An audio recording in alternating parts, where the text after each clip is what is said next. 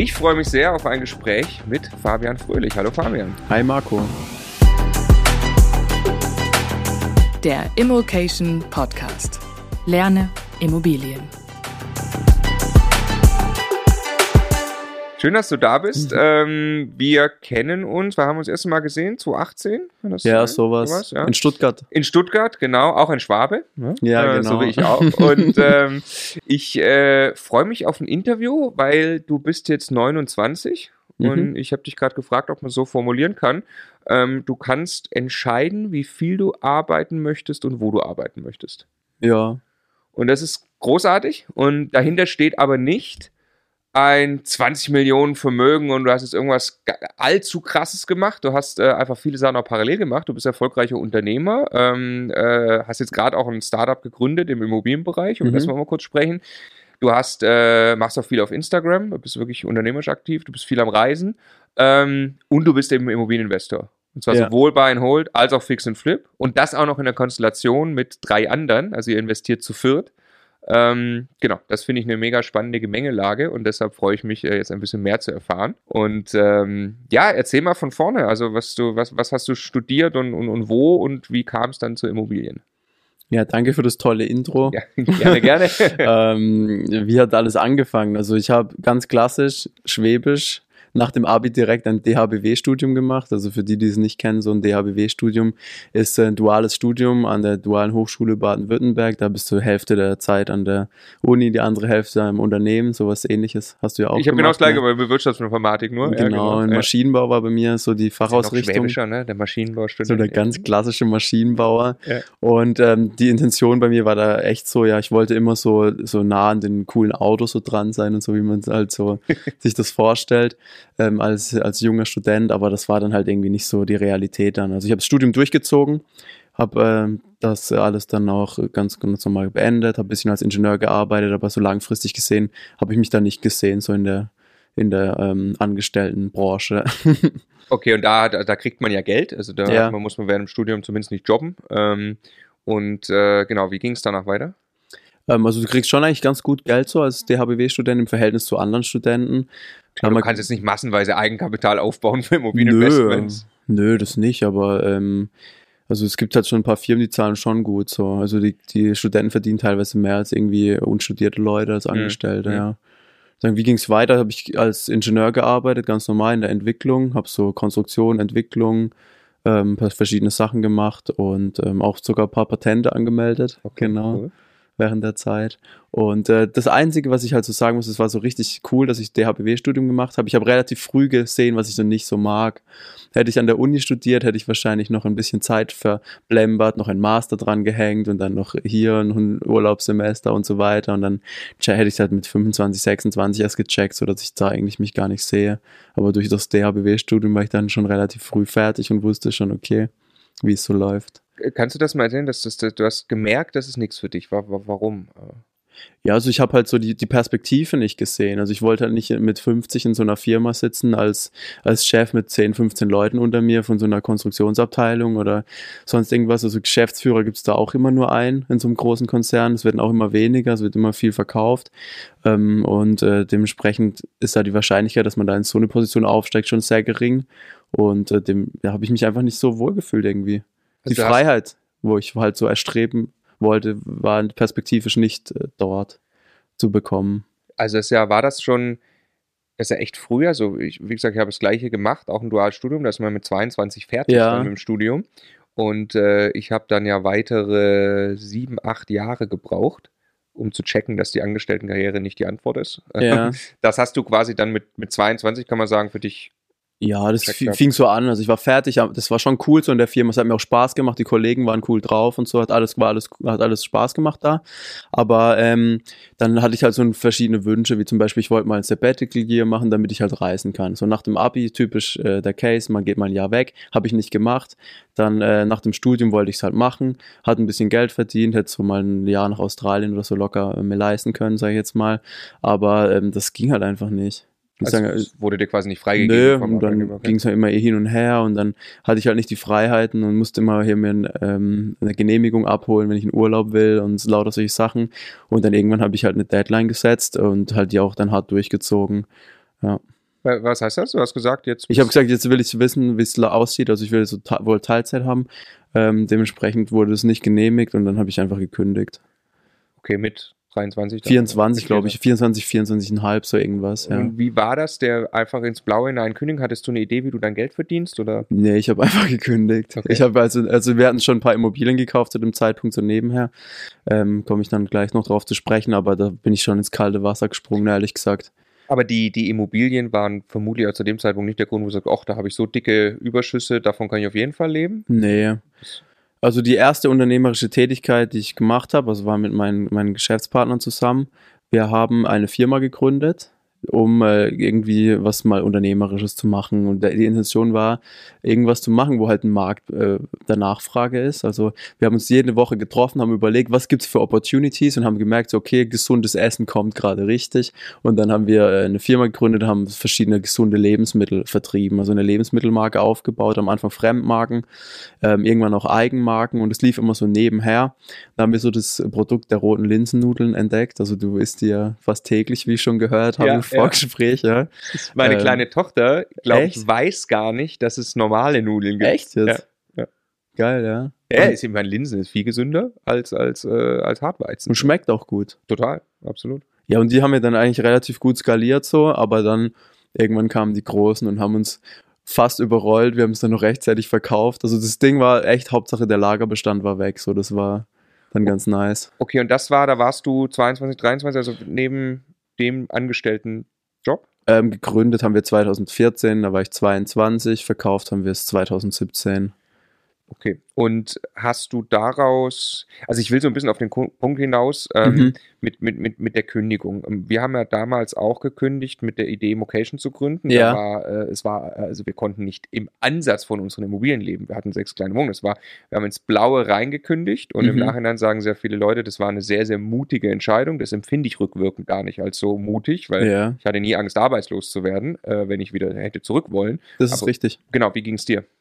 Ähm, ich hatte auch keine Angst, weil ähm, das Ding ist halt einfach nur, als Ingenieur kriegst du immer einen Job in Baden-Württemberg. Die Frage ist halt nur, mit welchem Gehalt gibst du dich zufrieden? Wenn du halt zu einem Standard-Einstiegsgehalt von irgendeinem äh, Studenten wieder bereit bist zu arbeiten, kriegst du direkt, hast du morgen einen Job. Aber wenn du jetzt sagst, ich arbeite jetzt nicht mehr unter 100k, ähm, dann wird es schon schwieriger. Also es geht eigentlich easy, wieder was zu bekommen. Ja klar, aber da- das wäre mir, also das ist ja fast wurscht, wenn du sagst, ich will unternehmerisch durchstarten, Ja, dann äh, bringt es ja auch nichts, dein Gehalt groß zu optimieren als Angestellter, sondern dann brauchst du eigentlich Freiraum. ja, das ist richtig. Deswegen wollte ich ja auch da ein bisschen Freiraum, habe ich nicht bekommen, dann bin ich gegangen. Okay, und, und dann, äh, ich meine, du hast gekündigt, dann sitzt du da und hast den ganzen Tag nichts mehr zu tun. Nee, also wir hatten schon zu tun, also so mit unserer Firma, dass wir da hier unsere ähm, Linsennudeln vermarkten. Okay, die war, okay, die war da ak- aktiv, ja klar. Ja, Okay, die war aktiv. Ja. Haben wir so unsere Linsennudeln vermarktet. Also wir hatten einen Online-Shop, der ging schon gut ab. Wir haben teilweise Aktionen gefahren. Da haben wir das ganze Fulfillment Center lahmgelegt. Die waren dann zehn, zehn Tage hinten dran mit den Bestellungen, weil einfach gar nicht mehr ging, so, weil da kam so viel Bestellungen rein und sowas haben wir halt dann immer gemacht und äh, auch versucht, an B2B-Kunden zu verkaufen, halt am Telefon einfach angerufen, so hey, wir haben so ein geiles Produkt, ballert mal in eure so Kochboxen mit die Nudeln rein und sowas, ja. Und ähm, das hat dann schon geklappt. Und nebenbei schon Immobilien gehabt. Ja, das kam dann irgendwann. Also bei, den- bei den ganzen Startup-Thema war es so, wir haben alles selber finanziert, auch übers Ingenieursgehalt damals, ja. Und ähm, ich habe ja noch drei Geschäftspartner, die waren auch zwei Ingenieure, ein äh, BWLer, alle DHBW-Studenten, alle vier. Und dann war es eigentlich kein Problem für uns, hier mal so ein paar Bestellungen zu tätigen und irgendwie mal 20.000, 30.000 auszugeben für irgendwelche Waren. Das war schon viel für uns, aber wir konnten es uns auch leisten, ohne jetzt irgendwie jemand fragen zu müssen. Und da haben wir so viele Unternehmer kennengelernt. Und da gab es auch immer wieder so diese Parallelen. Die Unternehmer haben Firma und irgendwie Immos. Und haben wir so die Business Case mal betrachtet und so weiter. Und irgendwann kam halt mal ein Deal, eine Wohnung, ganz klassisch, eine, einfach eine Zwei-Zimmer-Wohnung bei uns in der Stadt, in der wir alle wohnen, ja. Und äh, dann war die einfach zu Welche Stadt? Bad Rappenau heißt die Stadt, ja. Ja. Und die war einfach zu gut, um halt nicht zu kaufen, so die Wohnung. Ich hatte tatsächlich den Deal auf dem Tisch, wollte es kaufen, habe die Bank mit der Bank gesprochen, hat eine Finanzierung, ähm, Angebot, alles da. äh, und wollte natürlich richtig viel Eigenkapital einsetzen, dass ich nicht so viel Kredit habe, ja. Und ähm, dann war die Überlegung, entweder ich kaufe das jetzt oder wir, ich nehme die anderen mit ins Boot, wir machen eine neue Firma und kaufen halt deutlich mehr. Und ähm, ich belasse nicht bei der einen Wohnung, weil da wusste ich ja nicht, wo die Reise hingeht damals. Und dann haben wir uns da committed, so mal einen Bestand aufzubauen. Ja. Genau. Finde find ich äh, sau cool den Zusammenhang, äh, den habe ich auch total festgestellt. Unternehmer und Immobilien ist, ist oft, äh, kommt oft zusammen, ne? Weil, Hand in Hand, ja. ja, weil man ja auch irgendwie eine, eine Absicherung braucht, ne? Genau, ja. Und war das ähm, von der Marktphase, äh, war das einfacher zum Einkaufen? Ja, ne, als jetzt. Ja, wenn ich so überlege, du konntest über die Portale eigentlich jetzt fast alles kaufen Ja. können. rückblickend. Ja, rückblickend, ja, ja, sowieso, ja. Wir haben halt schon so ein bisschen Cherry-Picking gemacht. Das heißt, wir haben so die besten Dinge uns rausgesucht, haben schon viel gekauft auch. Und ähm, teilweise auch so viel, dass halt echt übel viel Rechnungen gekommen sind, so weil so hier Grunderwerbsteuer, das noch zahlen und so weiter. Und dann war es schon teilweise echt viel Eigenkapitaleinsatz, mal kurz gefragt so. Kannst du es in irgendeine Größenordnung einordnen, dass man sich vorstellen kann? Also du hast durch den Vertrieb von Linsennudeln, sage ich jetzt mal, und anderen Ja. Lebensmittelsachen, hast du, habt ihr zu viert, hat jeder ein monatliches Auskommen gehabt, wovon er leben konnte davon? Nee, wir sind alle angestellt gewesen. Es war ein Side-Project. Also das Gehalt haben wir bezogen durch unsere Arbeitgeber, haben nebenher quasi äh, die Okay, aber weil du irgendwann gekündigt aufgebaut. hattest, Da habe ich gar nichts gehabt dann. Da, Kein okay. Gehalt. Okay, da hast du kein Gehalt gehabt, da, musst, da hast du aber auch nichts aus den. Linsennudeln Die gezogen. 180 Euro Krankenkasse im Monat bezahlt, Okay. freiwillig gesetzlich versichert Okay, und ähm, kein Gehalt, nein. okay, okay. Das heißt, von was hast du dann Essen bezahlt?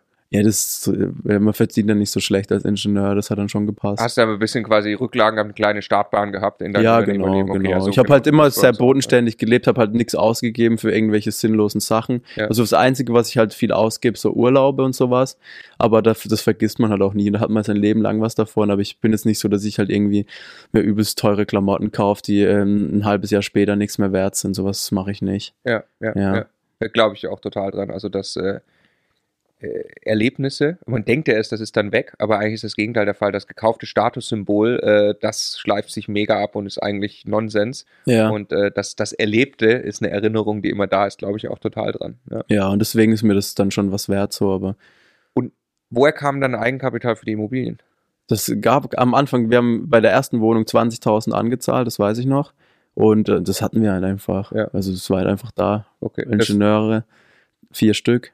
Und es war gar kein das Stress. habt ihr in eine Firma eingelegt? wir haben eine GBR gemacht. Ja, okay, okay. Ja. Wir haben eine GBR gemacht, das ist halt indirekt privat und haben dann halt ähm, dort alles reingekauft in die GBR.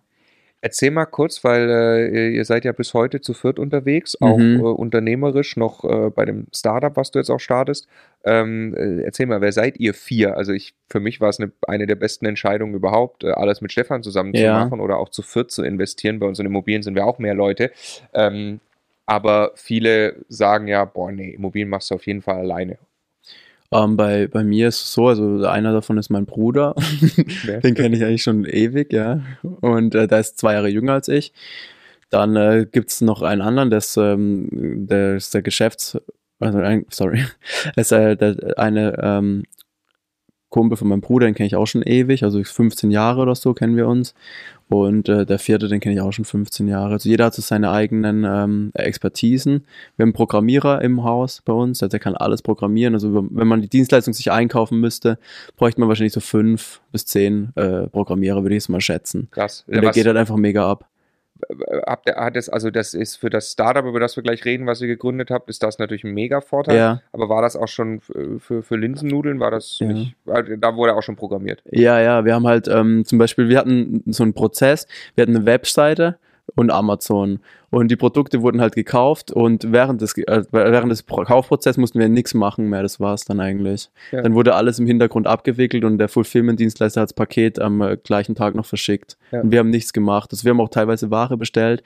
Einmal war es so ein kompletter 40-Tonner voll mit Paletten und ähm, wir haben, ich habe das nie gesehen, das Zeug. Es wurde irgendwo abgeladen. Also nicht im Amazon-Logistikzentrum, sondern im eigenen Fulfillment Service Center und das waren halt echt richtig viel Ware, was wir da bewegt haben. Es war alles digital. Eigentlich für uns war es ein digitales Geschäftsmodell, aber es war halt physische Ware mit dabei, Ja, ja. die abläuft. Ja. Wo man echt gucken muss, dass es halt rechtzeitig verkauft wird, ja. Was ja total cool ist, dass man heute digital äh, ein Geschäftsmodell starten Ja. kann, was physisch Ware bewegt, aber man, man hat damit eigentlich nichts zu tun mit dem Ja, ist richtig, Ne? ja. Wir sind ja auch bei, wenn man so will, sind wir auch ein kleiner Verlag. Wir haben ja auch ein Buch, Mhm. äh, was aber Print on Demand, also in dem Moment, wo das jemand auf Amazon bestellt, wird das Buch erst gedruckt. Ja. Wir haben, fragen immer Leute, ja, äh, hast du, hast du nicht eine Palette Bücher in, in der Garage liegen? Nee, die, die gibt's, nicht? die gibt's Ja, nicht, ne? die werden erst dann produziert. Ähm, und jetzt, also ihr seid, ihr seid zu viert. Ähm, kann man sich das so vorstellen, dass ihr verschiedene Unternehmungen habt? Also das ist ja das Startup, über das wir noch sprechen, die Immobilien, dann gab es das äh, Linsennudeln-Thema und, und andere. Mhm. Und ihr sagt einfach, wir arbeiten alle so viel, wie wir Bock haben und geben Vollgas rein und jeder darf sich dann irgendwann mal ein Gehalt auszahlen oder wie, wie macht ihr das? Ja, wir haben schon ähm, klare Ziele, die wir verfolgen. Also von der Struktur ist es so, die ähm, Linsennudeln-Firma haben wir verkauft. Ja. Und aber im Asset-Deal, kein Share-Deal, die Ja. GmbH haben wir einfach bestehen lassen. Und da muss ich auch kein Geheimnis drum machen, wir haben jetzt keinen richtig krassen Exit gemacht oder so. Das größte Learning für uns war halt einfach das Unternehmerische, was wir da gelernt haben. Das ist eine unbezahlbare Schule war das, wirklich. Ich, ich glaube, die, die, das ist ein, ein interessanter Hinweis, ne? weil ich nicht, dass sich jetzt der eine oder andere Zuhörer denkt, äh, weil du jetzt auch mit Immobilien dir ja schon so ein bisschen eine Freiheit erarbeitet hast. Ja, Äh, du hast da jetzt aber keine Million äh, äh, Startkapital gehabt oder so. nee, hatten wir auf keinen Fall. Also das Startkapital war die gute Bonität. Okay, ja. Das war, die, war das Startkapital. Es war nicht mal ein hoher Geldbetrag, sondern einfach die gute Bonität und auch Eigenleistung, welche wir eingebracht haben, um dann die Objekte dementsprechend im Wert zu steigern. Ja. Genau. Okay, und wie genau, wie macht ihr das? Also was ist eure Vereinbarung? Der, der, ähm, bei- Stefan und mir, da weiß ich eben, wir, wir, wir geben einfach beide Vollgas rein Mhm. und haben genau, haben auch Ziele definiert und zahlen uns logischerweise das gleiche Gehalt aus, beispielsweise als Immocation-Geschäftsführer. Ja. Wie macht ihr das? Ähm, ja, wir, haben, wir sind ja zu viert, drei sind noch so ein bisschen angestellt nebenher. Und bei mir war das damals nicht vereinbar und deswegen bin ich jetzt bei uns als einziger angestellt, aber das ist halt so vereinbar, dass es für alle passt. So. Okay. Genau, also es gibt jetzt kein Beef deswegen oder so. Ist auch übrigens ähm, lustiger äh, Fact am Rande, also was mir sehr oft geraten wird von irgendwelchen Leuten, die mich nicht so gut kennen, so hey, äh, mach doch deine Geschäfte alleine, da verdienst du, verdienst du viel mehr. Und äh, da bin ich halt der Meinung, ich glaube halt einfach, dass es einfach blöd wäre so, weil mit meinem Team, wir verstehen uns so gut, arbeiten schon jahrelang zusammen und ähm, ohne, ohne uns gegenseitig zu haben, hätten wir halt nie so weit es geschafft, so. Ja, 100 Prozent würde ich sofort unterschreiben. ja. Ähm, dann erzähl mal über die, die Immobilienreise. Wir sind äh, im Jahr 2016, 2015, 2016. Mhm. Ich habe meine erste Wohnung 2015 gekauft. Wann hast du die erste gekauft? 2016. Okay, ah ja, okay. Ja, Ja. Ähm, Und genau, was ist dann bis jetzt passiert in Sachen Immobilien? Also 2016 bis jetzt. Ja. Ähm, 2016 die erste Wohnung gekauft, so in, in eine GBR rein. Und dann haben wir immer mehr gekauft, so, ja. Also wir haben echt schon viel gekauft, so, das teilweise echt Wo? überall bei uns in der Gegend. Heilbronn, Bad Rappenau, Umkreis. Das sind ähm, Immer schon gut Bad Gas Rappenau ist wie, viel- wie viele Einwohner? Äh, 20.000, Heilbronn? weiß gar nicht genau. Ja, aber Peinlich. ja, ja. Keine Ahnung, so 200 oder so. groß genug auf jeden Fall. 200.000, ähm, höchster Gehaltsdurchschnitt in ganz Deutschland haben wir da. In Heilbronn. Ja, also, Ja. ja. Ach so, weil der Jochen da wohnt. Nee, der reichste Deutsche wohnt da, Okay, tatsächlich. okay, Ja. okay. Ähm, äh, okay, und das ist ja, kann man sagen, also wirklich eine sehr gute Lage, ne? Also das ist wirklich, Ja, es ist keine Top-7-Stadt, aber halt von der wirtschaftlichen Struktur echt äh, top, top auf jeden Fall. Ja. okay. Und da habt ihr, äh, erzähl mal die Immobilienstrategie. Ja, also wir haben halt angefangen, einfach Bestand aufzubauen mit dem Ziel, äh, von den Mieteinnahmen einfach chillig leben zu können. Mhm. So haben wir immer mehr gekauft, immer mehr gekauft. Irgendwann wurde das Eigenkapital halt mal eng so. Ähm, die Bank hat immer noch eigentlich finanziert, aber mit Bedingungen halt, ja, hier ähm, so Kaufpreis finanzieren wir, EK müsst ihr für die Sanierung und Kaufnebenkosten bringen. Nach, nach wie viel wurde es EK eng? Also ihr habt die ersten Immobilien, habt ihr zu 100 Prozent oder zu 100 Nee, da haben wir schon oder? irgendwie voll viel angezahlt bei der ersten, weil wir dachten, Okay. so weniger Kredit ist besser so. Ja. Und im Nachhinein hätten wir es halt andersrum Ja. machen müssen. Wenn die Bank halt fragt danach, dann erst geben, nicht Mhm. vorher freiwillig. Und ähm, wann wurde es denn eng? Also so bei 20 oder so, ja. 20 Wohnungen? Ja. Ähm, gut, aber das, äh, Da waren auch mal noch mehr Familienhaus dabei mit ein paar Wohnungen, aber ich zähle mal die Wohnungen so. Dann wurde es dann irgendwann eng, weil die Wohnungen sind bei uns halt auch ein bisschen teurer als jetzt irgendwie ähm, in der Pampa oder so. gut, aber dann reden wir nur ums, um, ums, äh, ihr hattet schon wahrscheinlich ein paar hunderttausend Euro Eigenkapital zur Verfügung, oder? Ähm, tatsächlich nicht, nee. Okay, aber das heißt, ihr habt dann mehr als 100% Kaufpreis finanziert irgendwann. Ja, es gab halt so ein paar Moves, die waren ganz nice. So zum Beispiel haben wir ein Mehrfamilienhaus einmal gekauft und dann habe ich einen Tag vom Notartermin den Kaufpreis halt nachverhandelt. Dann gab es halt irgendwie nochmal ähm, 50k 60k Rabatt, ja. Und dann hat die Bank halt den Kreditvertrag nicht mehr geändert Ja. und hat halt den Rest aufs Giro gezahlt. Ja. Aber das war jetzt nicht Eigenkapital, das ich hatte. Und ich habe das der Bank auch offen kommuniziert, aber das wurde dann damals halt einfach auf unser Konto überwiesen, Ja. äh, was halt wieder ein neues Eigenkapital war für ein paar neue Wohnungen. Und so haben wir uns da halt langsam hochgearbeitet. Und äh, irgendwann haben wir halt, da wurde es halt schon, das war schon so ein hartes Segeln im Wind, würde ich mal sagen, äh, in der Bestandsaufbauphase, weil das Einkommen war jetzt halt nicht so hohes vorhanden mehr. Also ich habe ja irgendwann dann gekündigt auch gehabt, es war schon noch da so, aber bei mir im Kopf äh, war, war halt so, ey, wo, kein Einkommen mehr, aber wir bauen halt die Immobilien auf, die sind ja schon bald abgezahlt, aber es geht halt viel in Tilgung und das und das und das und dann musst du Renovierung vorhalten und so weiter. Das halt schon irgendwie nicht so ein geiles Gefühl war, so, dass ich irgendwann gedacht habe, wir müssen jetzt halt mal ähm, anfangen zu flippen, ja. Okay, weil darüber dann das Eigenkapital kommt. Dann lass uns gleich bei Film sprechen. Wie viel, wie viel hoch waren Tilgungsraten? Was schätzt? 2, 3 Prozent? Ähm, ja, du, am Anfang war es tatsächlich 4%, Ja. weil wir gedacht haben, es ist besser, mehr zu mehr zu machen. tilgen. bisschen mehr EK rein, bisschen höher tilgen. Ja. Ja, wir haben schon eine gute Bestandsrendite, muss ich sagen. Ja. Also so, ich weiß nicht genau, es kommt auf die Vermietstand drauf an, so zwischen 8,5 und, und 11 Prozent, würde ich mal sagen. Schon, ist eine Mietrendite in der Lage halt, ist es brutal geil. Und ähm, ja, dementsprechend hat es ja schon Spaß gemacht so. Aber trotzdem bleibt halt Cashflow-technisch nicht so viel übrig, wie man denkt so. Ist halt Ja. immer so. ja. Ja. Okay, und, und also ich, weil du gerade sagtest, auch hart am Wind segeln, das ist halt, das muss halt jeder für sich so entscheiden. Ne? Also wir haben das auch noch, äh, Stefan, Ja. haben auch unsere sechste Wohnung mit dem letzten Gehaltszettel noch finanziert und dann Mhm. äh, hatten wir danach quasi keine Bonität mehr, dann wurden wir unternehmerisch tätig und ähm, haben uns dann erst langsam ein Polster aufgebaut, um, um äh, Sachen auch abgesicherter machen zu können. Ja. Aber das muss halt jeder für sich wissen. Ich, ich finde halt, du, du, du, du machst das für dich sehenden Auges und sagst, und dadurch werde ich dann unternehmerisch am Ende belohnt oder nicht. Na, also es gibt, äh, ich will nur den Disclaimer machen, für jeden, der jetzt zuhört, also es ist nicht zwangsläufig die richtige Strategie, hart am Wind zu segeln, aber logischerweise ähm, ist es natürlich unternehmerisch und finanzmathematisch sehr schlau, mit möglichst wenig Eigenkapital viele Ja. Immobilien zu kaufen. Ne? Ja. Das, äh, deswegen sagst du das ja auch gerade so. Am Anfang haben wir viel Eigenkapital rein, das war eigentlich blöd. Ja. Äh, ja, okay. Okay, und, äh, so, und dann hast du gemerkt, aber jetzt wäre es schon gut, auch mal einfach äh, quasi harte Dollars auf dem Konto zu generieren und da Ja. ist dann Fix and Flip die Antwort. Genau, war die Antwort. Dann haben wir direkt mal mit einem Aufteiler angefangen. Okay. Ja, das war dann auch schon, also wenn einer anfangen will mit Fix und Flip, würde ich mal so den Tipp geben, nicht unbedingt mit einem Aufteiler anzufangen. Also man kann es schon machen. Erzähl mal, was ein Aufteiler ist. Also ein Aufteiler ist halt so ein, man kauft so ein Mehrfamilienhaus, ja, macht eine Teilungserklärung, was heißt, jede Wohnung in diesem äh, ein Eigentum, also ein Haus, ein Mehrfamilienhaus hat ein Grundbuch in der Regel, wenn es ein Eigentümer hat. Und äh, eine Teilungserklärung heißt dann, jede Wohnung bekommt ihr eigenes Grundbuch, damit man die Wohnungen einzeln weiterverkaufen kann. Und es hört sich in der Theorie so leicht an, aber dann in der Praxis dann doch ein bisschen schwerer dann.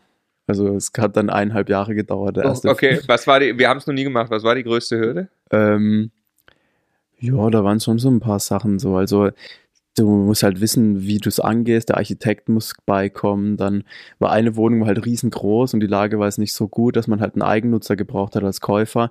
Und äh, das war die Hürde, dann einen Käufer für die Wohnung zu finden. Das war die Hürde, definitiv.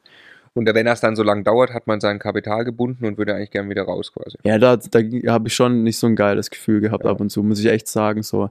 Also ich glaube so, ich hatte das äh, schlechteste Gefühl von allen, weil ich halt da gekündigt hatte schon und die anderen halt nicht, ne? Mhm. Und ich habe dann halt schon so, das war so mein, das muss jetzt klappen, so, ja. Ja, ja, und ja, dann, ähm, ja, hat sich schon gelohnt am Ende des Tages, aber das war jetzt nicht, da, da war ich nicht so gechillt wie jetzt damals. Hat sich gelohnt heißt, reden wir eher von, von 10 oder 100.000? Oder? Ja, so irgendwas dazwischen so. Okay.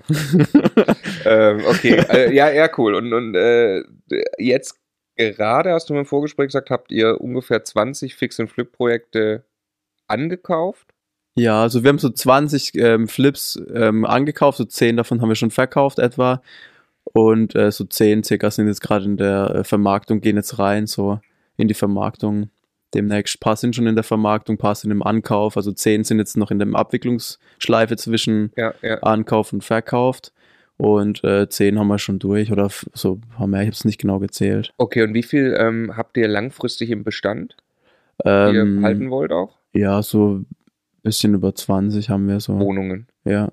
die äh, alle, was werden die Quadratmeter Kaufpreise haben? 3.000, 4.000 Euro oder? Ja, mittlerweile ja. Also wir haben aber nicht ganz so viel dann manchmal bezahlt. Ja, ja, ja. Okay, okay. Und ist das äh, nur ganz grob von der, äh, würdest du schätzen, diese 20 Wohnungen mit ihren 9, 10 Prozent Mietrendite, was ja wirklich richtig, richtig gut ist. Ne? Also Ja. Da muss man erstmal hinkommen. Wobei ich witzigerweise, wenn ich unsere ersten sechs Wohnungen anschaue, Sind die auch so? da sind wir bei fünf von sechs sind wir auch in der Region. Ja. Obwohl die teilweise in Ludwigsburg, also auch bei Stuttgart, ein echt guter Ja. Standort sind und so. Das entwickelt sich halt über die Zeit.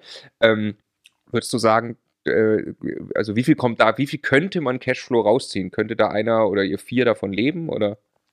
Ähm, ja, könnte man schon davon leben. Ist halt eine Frage des Lebensstandards, ne? Ja, okay, ja klar. ja, ja, klar. Aber also, Also, da reden wir über ein paar tausend Euro freien Cashflow pro Monat, was wahrscheinlich aus den Einheiten rauskommen dürfte. Ja, definitiv, auf jeden Fall. Weil das, äh, man, man, äh, Mietrendite, es ist zwar immer krass, also man darf, glaube ich, nicht nur auf die Mietrendite zielen, äh, langfristig, aber ein Zusammenhang ist ja klar, ähm, äh, irgendwann ab 5, 6 Prozent Mietrendite ist ja jedes Prozent mehr Mhm. purer Cashflow.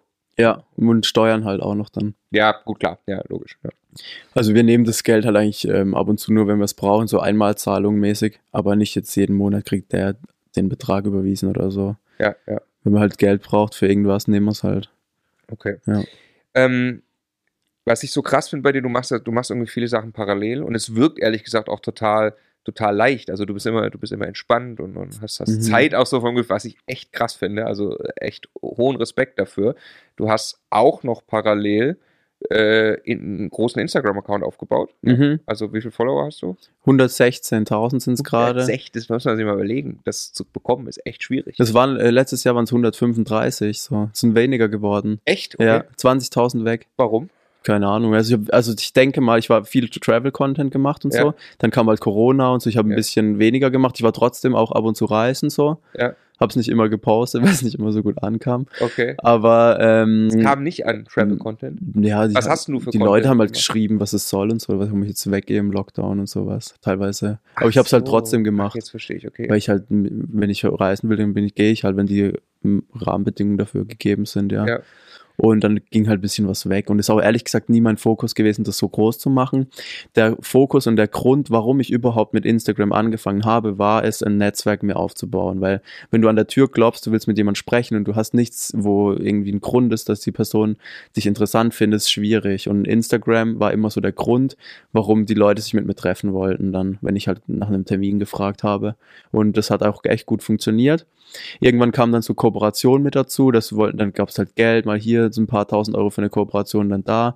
Und es war aber nie mein Ziel. Und es macht, hat mir ehrlicherweise auch nicht so viel Spaß dann mehr gemacht, als ich die Kooperation angenommen habe. Ähm, aber es ist halt auch schwer, Nein zu sagen, so wenn es halt ähm, da ein bisschen Geld auf der Straße liegt, du musst nur aufheben, so. Aber das führt halt immer zu Distraction. Du sowas. hast, äh, was ist, äh, kannst du einen Instagram-Tipp Nummer eins geben? Ähm, ja, schau einfach bei den, also mach den Avatar, mach den Avatar und dann such dir fünf bis zehn Profile raus, die dem Avatar ziemlich genau entsprechen. Analysier deren. Was ist ein Avatar? Erklär's mal für die Ja, Leute. ein Avatar ist halt ähm, so eine so eine Person, die halt ähm, die halt äh, dein Vorbild ist. Also du kannst zum Beispiel sagen, der, dem sein Zeug finde ich das cool, den Teil, von dem äh, Influencer finde ich den Teil cool und dann matchst du halt die Sachen, die halt gut äh, dir gefallen und machst halt eine Person, die quasi den Content postet, der dir persönlich halt, Ja, äh, ja. zusagt. Und dann tust du aber nicht das posten, was dir gefällt persönlich, sondern was bei den anderen, also die das schon gemacht haben, was bei denen halt gut ankam. Machst einfach den Content einfach nach und fertig. Dann Ja, kommt's ja, gut an, ja. Einfach genau das Gleiche, was die, bei den anderen läuft. Selbst machen. Also du- weil jetzt der ein oder andere Zuhörer denkt, hey, was, was, was, was soll jetzt das? Ich, ich kann nur wirklich, äh, äh, also mit Instagram, ne, ähm, auch im Kontext der Immobilien, ich kann nur wirklich doppelt unterstreichen, was du sagst in Sachen Netzwerk. Also ähm, ich habe äh, selber ja Instagram einfach mal gestartet und, und anderthalb Jahre lang täglich ein kleines Video gemacht, Ja. äh, was so passiert. Deinen Vlog hast du hart durchgezogen. Ja, ja, hab grad durchgezogen, ja, bis, Ja, wirklich. bis irgendwann meine Frau gesagt hat, sag Jetzt mal, reicht's. du machst Podcast und YouTube und mehrmals die Woche, musst du jetzt noch jeden Tag so ein komisches Instagram-Video Ja. machen? Das war so geil. Genau was du sagst, ist der Effekt. Also es geht nicht darum, dass ich da jetzt Hunderttausende von Follower aufbaue und nachher, also keine Ahnung, ähm, äh, mit einem Werbedeal plötzlich Millionen verdiene. Das ist natürlich überhaupt nicht der, sondern der Ansatz war Netzwerken. Ja, Und äh, das war so krass. Du hast mit jedem, den ich getroffen habe, der wusste, hat dann irgendwie sich die letzten ein, zwei Videos angeguckt, man hat ein Gesprächsthema, man war total interessant, weil man Ja. irgendwas verkörpert hat. Irgend, ist ja egal, was das ist, ne? Und das hat mir ähm, also wirklich schon ähm, Kontakte und Immobiliendeals ganz deutlich gebracht. Ja, definitiv. Also keine Frage, es gibt Leute, denen macht das Spaß, die Kooperation und so weiter. Ist auch ein sehr gutes Geschäftsmodell, lukratives Ja, auch ja. übrigens.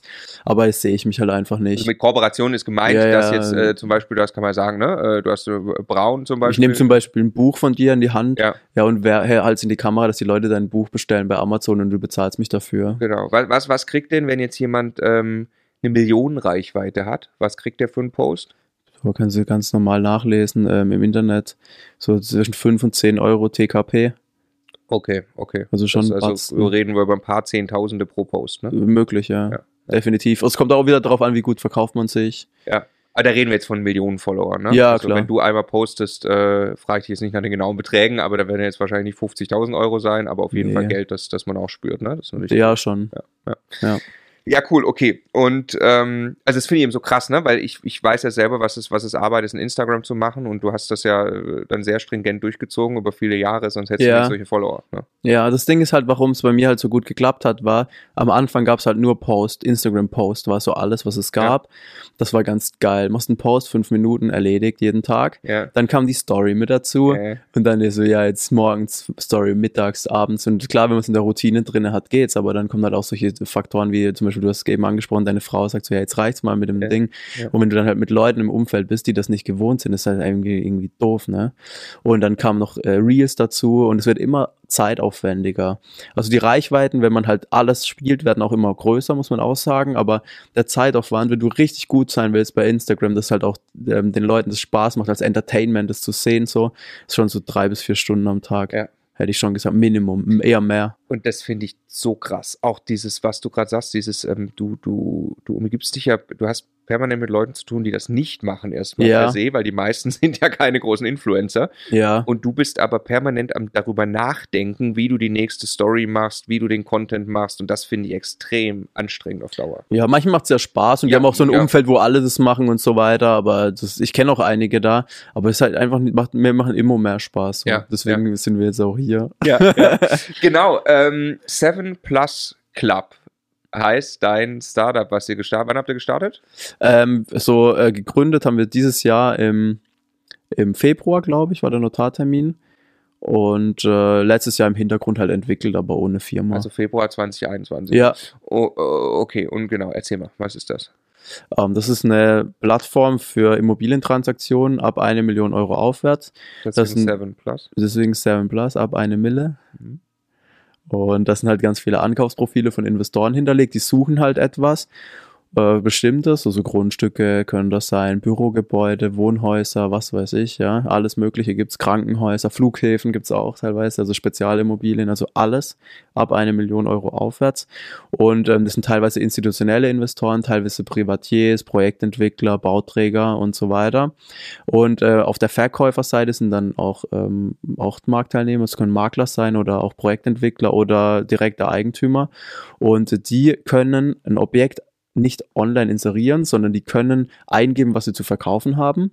Wir schauen dann, wer sucht genau das, was der Kollege hier zu verkaufen hat und bieten dann die Möglichkeit, mit einem Klick ähm, die Käufer zu kontaktieren, um dann eben den Deal off-market zu platzieren, denn das Objekt wird nie inseriert.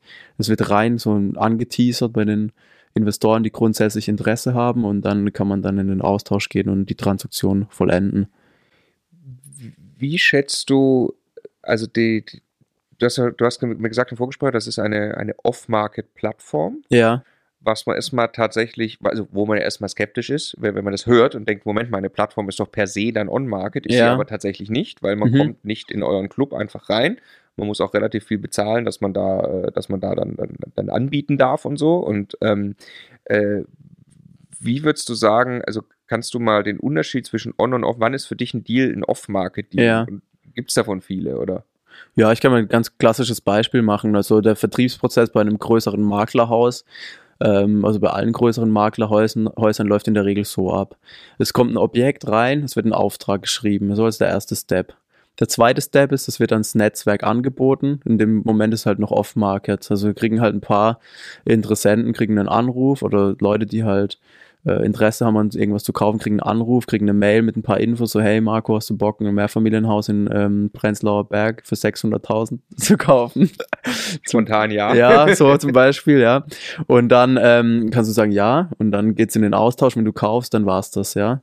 Parallel fragt der Makler vier, fünf Leute, aber die äh, Immobilie ist nicht im Netz gelistet.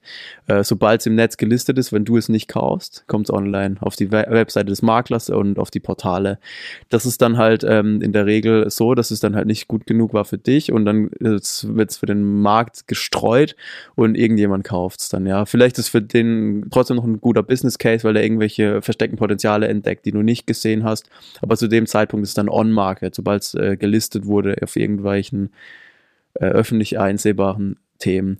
So, jetzt haben die großen Maklerhäuser haben eine richtig gute Datenbank. Die können halt mit einem Klick zum Beispiel das Exposé oder so ein Teaser heißt das. Ein Teaser heißt einfach die Kaufpreis, äh, Region, ja. Objektart und Vermietungsstand, Produkt, Qualität und so weiter rausschicken an die Investoren mit einem Klick, um halt abzuchecken, ob die halt Interesse haben oder nicht. Das können jetzt die großen, guten Makler, können das. So ein kleinerer Makler, der jetzt zum Beispiel mal ein überregionales Objekt hat von einem Kumpel, äh, das er verkaufen möchte, der hat das, der zum Beispiel einen Münchner Makler, der normalerweise nur Wohnungen macht, hat einen Kumpel, der hat ein Mehrfamilienhaus in Stuttgart für 10 Millionen und der will halt, dass, es, dass er sein Kumpelmakler aus München jetzt verkauft. Der hat ja gar nicht die Möglichkeit, auf so eine krasse Datenbank von so einem großen Maklerhaus zuzugreifen. Also der hat gar keine Möglichkeit, das gescheit zu vermarkten, ohne das ins Internet zu stellen. So. Wenn es aber direkt im Internet landet, ist halt nicht so geil. Und äh, wir bieten quasi Warum auch solchen, ist nicht so geil? Ja, weil es dann halt ähm, on-market ist und dann denkt man sich halt immer seinen Teil. Ist halt einfach so. Ja. Also On-Market-Objekte werden halt nicht so am Markt wahrgenommen wie jetzt äh, direkt äh, Off-Market zugespielte, weil die, äh, die, die Diskretion ist nicht mehr da. Auch wollen die Verkäufer gar nicht, dass es online geht. Ähm, es gibt viele Vor- und Nachteile von beiden Methoden, aber grundsätzlich ist so, kleine Wohnungen gehen immer über den Markt, meistens. Äh, große meistens nie. Also, kannst, also auch große Häuser. Ja, geht meistens unterm Radar weg. Und bei uns gibt es halt die Möglichkeit, dass, dass man halt, ähm, ohne das ins Internet zu stellen, auch äh, überregional oder auch äh, als kleinerer Makler, Verkäufer das anbieten kann, dann, ohne dass jemand mitbekommt. Ich finde das ein ganz, äh, ganz interessanter Aspekt, weil das hast du auch im Vorgespräch gesagt, jetzt gerade auch nochmal, diese, das ist halt ein psychologischer Faktor, ne? Also die Leute ja wollen etwas off-market kaufen. Erstmal per se ist das, fühlt man sich exklusiver. Ja. Und deshalb wollen die Verkäufer auch, dass sie quasi eigentlich nur off-market anbieten und das nicht ins Internet stellen. Genau. Was aber nicht heißt, dass man dann weniger bekommt. Also es kann auch sein, dass man durchaus off-market ähm, einen deutlich ja. höheren Preis erzielen ja. kann als on-market. Ja. Also ja, ich habe es auch versucht, so ein bisschen auseinander zu sortieren im, im Vorgespräch. Ne? Das ist ja eine, also wir haben ja gerade einen Verkäufermarkt. Ja. Per se hat es erstmal der Verkäufer ja. eigentlich leichter. Und jetzt kann es eine Konstellation geben, in denen ein Verkäufer bei euch auf der Plattform ist, zum Beispiel so ein Makler, ja. und da soll es jetzt schnell gehen. Dann ist es vielleicht ein günstiger Deal mhm. und das ist dann ein Use Case für eure Plattform, dass der Makler das dort einstellt und von euch bereits geprüfte potenzielle Käufer hat, die nur deshalb, wir sind übrigens selber mit unserer BMMS auch ja. auf eurer Plattform, ähm, quasi äh, und, und ihr habt quasi gecheckt, dass wir so weit in Ordnung sind, ja. im Zweifelsfall auch kaufen können. Ähm, und das bedeutet, äh, der Makler kann schnell so sein, sein Deal machen. Genau, der Makler kann äh, das Ding durchschicken und hat dann eigentlich relativ schnell ein Feedback auch und kriegt dann auch sein Geld in der Regel von dem Investor, weil das sind jetzt nicht irgendwelche ähm, möchte gerns. Ja. ja, ja. Mehreren AG habe ich auch gesehen. Ja. Genau. ähm, äh, auf der Plattform, genau. Ähm, okay, und jetzt äh, kann es aber auch sein, dass, dass, dass wirklich sehr gute Preise erzielt werden über die Plattform, dass es eine, eine wirklich äh, quasi eine, eine Top-Vermarktung eigentlich gibt, mhm. weil es auch, äh, du sagst, es gibt auch wirklich einfach große Käufer, die große Volumina ankaufen wollen, die an die Deals rankommen wollen. Einfach. Ja, es gibt halt verschiedene ähm, Intentionen. Also es gibt Projektentwickler, die wollen halt irgendwas kaufen, wo man noch was raus, rausholen kann. Es gibt Bauträger, die wollen Grundstücke oder Abrisshäuser kaufen und die kalkulieren dann jeder anders. Also der eine macht Luxusverkauf am Ende des Tages und verdient halt so viel, dass er bereit ist, mehr zu bezahlen für ein Grundstück als jetzt irgendjemand on-market auch teilweise gibt's halt auch. Ja, der kriegt's halt dann einfach auch besser mit. Dann gibt's halt auch ähm, große Instis, so heißen die. Äh, die wollen einfach nur Geld unterbringen und langfristig safen. Ja. Die Instis, ja. Die wollen halt einfach, die haben eine Auflage, wir müssen jetzt 30 Millionen, 100 Millionen unterbringen ähm, und dann äh, sind die auch bereit, Maximalpreise zu bezahlen. Wenn dafür zum Beispiel ein Mietvertrag mit der Stadt ist, für 30 Jahre gebunden, dann ähm, gucken die gar nicht mehr auf die Renditen so sehr. Ne? Hauptsache das Geld ist weg vom Konto, nach dem Motto. Und ihr verdient Geld mit der Plattform, als weil das ein Abo-Modell ist für die Verkäufer. Genau, ja. Die Verkäufer, die müssen Geld bezahlen. Das hat auch einen ganz klaren Grund, warum die Verkäufer was bezahlen müssen und nicht die Käufer. Also beim Käufer ist halt so, der sucht was Spezielles. Dem kann ich nicht garantieren, dass er morgen einen Deal macht. Ich weiß ja nicht, gibt es gerade einen Deal, der passt für den oder so morgen direkt.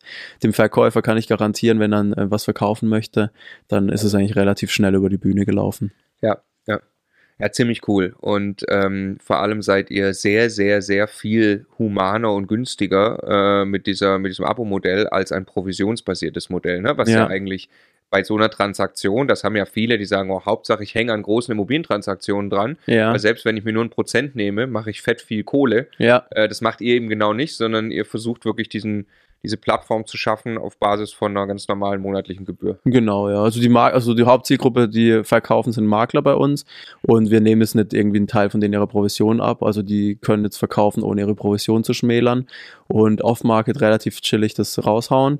Und ähm, Tatsächlich hat mir jetzt einer eine Provisionsvereinbarung geschickt, den Makler. Einfach weil er sagt, so geil, ja, er spart mir so viel Arbeit und Zeit. Ja, cool. Ähm, ich beteilige dich an meiner Provision. So. Ich habe gesagt, ich will das gar nicht. Du bezahlst die monatliche Gebühr, das ist alles cool, ne? Ja. Er will trotzdem. Ja. Dann ist halt so, ja. Ja. äh, ja, also mega cool. Äh, viel Erfolg mit dem Projekt. Ähm, Danke dir. Ich finde das, also wie gesagt, total spannend, was du alles machst. Wenn ich jetzt, wenn ich dich fragen würde, wie würdest du am liebsten bezeichnet werden? Als äh, Startup-Gründer, als Influencer oder als Immobilieninvestor? Ähm, Immobilieninvestor. Immobilieninvestor, okay. Ja. Also am Ende, am Ende ist, äh, äh, ist dann schon quasi dein Thema und das glaubst du auch, machst du über die nächsten Jahrzehnte, wirst du Immobilieninvestor sein. Also ja, auf jeden Fall. Und, und auf jeden Fall. Ne? Genau. Ja, wir haben jetzt auch ein, wieder ein größeres Bestandsobjekt gekauft und das kommt jetzt nächste Woche kriege ich einen Schlüssel, deswegen da freue ich mich schon drauf. Okay, okay. äh, Mehrfamilienhaus ja. oder Wohnimmobilien? Wohnimmobilien in Stuttgart, ja. Oh wow, in, in Stuttgart. Mhm. Okay. Kannst du was, kannst du Details sagen? Ähm, ja, sechs Einheiten mhm. und gute Lage. Okay, sechs Einheiten, gute Lage. Und ist, äh, ist schon irgendwie äh, Cashflow in Sicht, oder? Ja, auf jeden Fall. Ist doch, ist in Sicht. Krass, okay. Ja. Über die Plattform oder wie rangekommen? Ähm, nö, ganz normal. Bieterverfahren, Maximalpreis abgegeben. Okay, und ja. okay, krass. Und das hat funktioniert. Ja, tatsächlich. Manchmal muss man sich einfach trauen, auch mal ein bisschen mehr zu bezahlen. So, äh, man muss halt wissen, bei welchem Deal man das machen kann und bei welchem nicht. Und warum konnte man es da machen? Also ich wusste ja nicht, ob ich überboten werde. Also ich hab, bin echt fest davon ausgegangen, dass ich überboten werde, aber hat eigentlich gepasst. Okay, aber ja. du hast immer noch, du würdest immer noch sagen, du hast einen guten oder sehr guten Einkaufspreis gehabt. Ja, schon, ja. Trotz Bieterverfahren. Ja, ich hatte halt schon sogar ein schlechtes Gewissen bisschen, dass ich den Zuschlag bekommen habe, weil ich mich gefragt habe, was ich übersehen habe, so. Ach so, okay. weil, ja, es eigentlich nicht sein kann, dass man, weil es eigentlich nicht sein kann, dass man in Stuttgart ein Bieterverfahren gewinnt, so. Ja, ja, ja. ja, ja. Weißt du, was ich meine? Ja. Ja. ja, aber es ist das Gesetz der großen Zahl, gell? wenn man es immer mal probiert. Irgendwann, irgendwann klappt es halt mal, ja. Genau, Fleiß wird belohnt. Ja, ja. ja. Erzähl noch mal kurz über, ähm, weil du, du bist ja auch viel am Reisen, oder? Ja. Wie viel Zeit im, im Jahr bist du unterwegs, würdest du sagen? Also ich habe jetzt mal zusammengerechnet, ich hatte dieses Jahr schon 16 Flüge. Okay, ja. Und schon einiges, also wir haben jetzt gerade ähm, Oktober. Ja. ja, ja. Und ich bin schon viel unterwegs, auf jeden Fall. Ich gerne noch mal spontan. Ja. Und, und, und, wie ist dein Tag organisiert? Also ich meine, du bist ja, du bist auch, also du bist krass sportlich fit und mhm. alles rundum. Also stehst du morgens auf und wie, erzähl mal ein bisschen so, wie du also, das hinkriegst. Ja, also ich gucke schon, dass ich halt mich grundsätzlich gesund ernähre. Also es war ich mhm. kürzlich in Russland, habe natürlich dort auch viel probiert und so Essen. Also mhm. da gibt's halt cooles regionales Essen, was ich halt nicht ähm, nicht probieren möchte. Also ich esse es dann halt trotzdem, auch wenn es nicht in den Ernährungsplan reinpasst, so. Und äh, dann schaue ich halt, wenn ich zu Hause bin, dass ich dann wieder ein bisschen strikter bin eine Weile. Aber es ist äh, so, dass ich grundsätzlich versuche, fünfmal in der Woche ins Fitnessstudio zu gehen. Mhm. Und wenn ich es mal nicht schaffe, esse ich halt einfach weniger dann. Das, weil das halt äh, einhergeht, so gute Körperform mit äh, zu viel Essen vereinbart sich nur, wenn man viel trainiert auch. Und ja, wenn man mal ja. weniger trainiert, dann esse ich halt einfach auch weniger und fertig. Okay, weil dir das ist, äh, das ist dir, das ist dir wichtig, dass du körperlich sehr fit bist. Auf auch. jeden Fall, ja. Okay. Langfristig ist halt äh, das auch halt ein Stück weit auch was mit Erfolg zu tun, finde ich, weil wenn man durchzieht ja. ähm, und sich selber ein bisschen äh, strenger behandelt, dann wird man im Geschäft erfolgreich und auch so ist es auch beim Sport. Also wenn einer einen guten Körper hat und gut in Form ist, heißt es, dass man dann auch ähm, geschäftlich meiner Meinung nach ähm, besser dazu Ja, ist ja veranlagt ein ist. Kreislauf. Es hat dann auch wieder Ja. mit, äh, mit Selbstvertrauen zu tun. Und äh, das, also ich habe über, also ich, ich bin da lange nicht so diszipliniert wie du, aber also wenn ich Sport mache, Mhm. da braucht man nicht denken, man verliert Zeit. Man gewinnt mit Sicherheit Zeit, weil man leistungsfähiger wird. Also, Ja, äh, durch die Tatsache, dass man dann Sport gemacht hat. also in einer Stunde Training kann man so viel reißen, ne? das ist echt unglaublich. Die meisten stehen halt mit dem Handy da und Ja. tippen auf dem Handy rum und Ja. sind dann zwei Stunden im Gym. Ja. Und ich habe in einer Stunde dreimal so viel, viel Effizienz gehabt. ja, ja, okay. Und dein Tag, also hast du irgendwelche Morgenroutinen und wie, wann machst du Immos, wann machst du, keine Ahnung, dein Startup, äh, du hast so viele Rollen parallel. Ja, so viele Rollen sind es ehrlich gesagt gar nicht. Also der Bestand läuft halt einfach so nebenher, da mache ich gar nichts. Also wir sind ja zu viert. Ähm, Machen da die Kollegen was ja. oder ist das verwaltet? Nee, die machen da was. Okay. Also beim Bestand mache ich gar nichts. Ja. Ähm, da bin ich halt beteiligt, so ganz normal, über den anderen Sachen auch. Beim Immobilienhandel, bei den Flips, da kümmere ich mich hauptsächlich um den Einkauf und um den Verkauf der Immobilien. So zwischendrin äh, mache ich eigentlich auch relativ wenig. Ab und zu helfe ich mal auf der Baustelle auch aus. Teil, teilweise legen wir halt echt Hand an. Ja. Der Grund ist äh, zum einen, wir sind Schwaben, wir wollen ein bisschen was sparen. und zum anderen, ähm, es geht halt einfach schneller, weil die Handwerker halt teilweise nicht beikommen. Wenn sie schnell kommen, ist halt zwar teuer so. Ja. Wenn man halt einen fixen Flip macht mit einer ähm, hochwertigen Sanierung, gibt es so ein paar Arbeitsschritte, die halt echt wichtig sind am Anfang gleich zu machen, damit die anderen anfangen können. Und äh, Was, da, was zum Beispiel? so Wasserleitungen reinlegen oder so. Das helfe ich dann manchmal, mach das mit oder so. Ach krass, okay. Ja, Das würde ich mir gar nicht zutrauen. ja, es geht schon. Das ist sowas und äh, dann ähm, kümmere ich mich da hauptsächlich um Einkauf und Verkauf. Da, da prüfe ich täglich Exposés auch, äh, mache halt auch Besichtigungstermine aus, aber nur bei denen, wo ich halt weiß, es lohnt sich ähm, oder es entsteht halt ein Folgegeschäft, wenn man hinkommt und wenn ich mal keine Zeit habe, dann mache ich trotzdem Termin aus, dann geht mal mein Bruder vorbei oder ein Kollege oder so und äh, dann bleibt da nicht so viel auf der Strecke. Ja. Aber ich habe jetzt nicht so einen geregelten Tagesablauf, wo ich sage, jeder Tag sieht so aus bei mir. Jeder Okay, okay. jeder Tag ist ganz anders. Und äh, die Plattform ist auch, die begleitet mich auch dauernd. Also ich führe da regelmäßig Gespräche mit potenziellen ähm, Partnern auf der Ankaufs- als auch, auch auf der Verkaufsseite, gehe mit Leuten essen, äh, überzeugt die von unserem Produkt und äh, genau, macht da auch ähm, einen kleinen Antrieb rein. Finde ich sehr erfrischend, das mal zu hören von einem erfolgreichen äh, Investor und Unternehmer, dass er nicht immer den gleichen Tagesablauf irgendwie Nee. folgt und, und, und nicht Morgenroutine in dem Sinne, sondern äh, du bist einfach, äh, du, du triffst viele gute Einzelentscheidungen wahrscheinlich über den Tag äh, und kommst so zu deinem Erfolg. Ich habe schon auch mal so probiert, so eine Routine zu machen mit so einem Buch, habe ich mal gelesen, aber das war nicht so meins. Miracle dann. Morning wahrscheinlich. Ja, genau. Ja, ja, natürlich. So nach, einer, nach einer Woche war ich raus oder nach einem Tag. Ja, äh, äh, äh. ja, cool. Äh, sehr, sehr interessant. Vielen herzlichen Dank, Fabian. Und viel Erfolg für den äh, 7plusclub.de übrigens, wer sich das anschauen will. ne? Ja, danke dir, Marco. Dir Danke. auch weiterhin sehr viel Erfolg mit deinem Projekt. ja Dankeschön.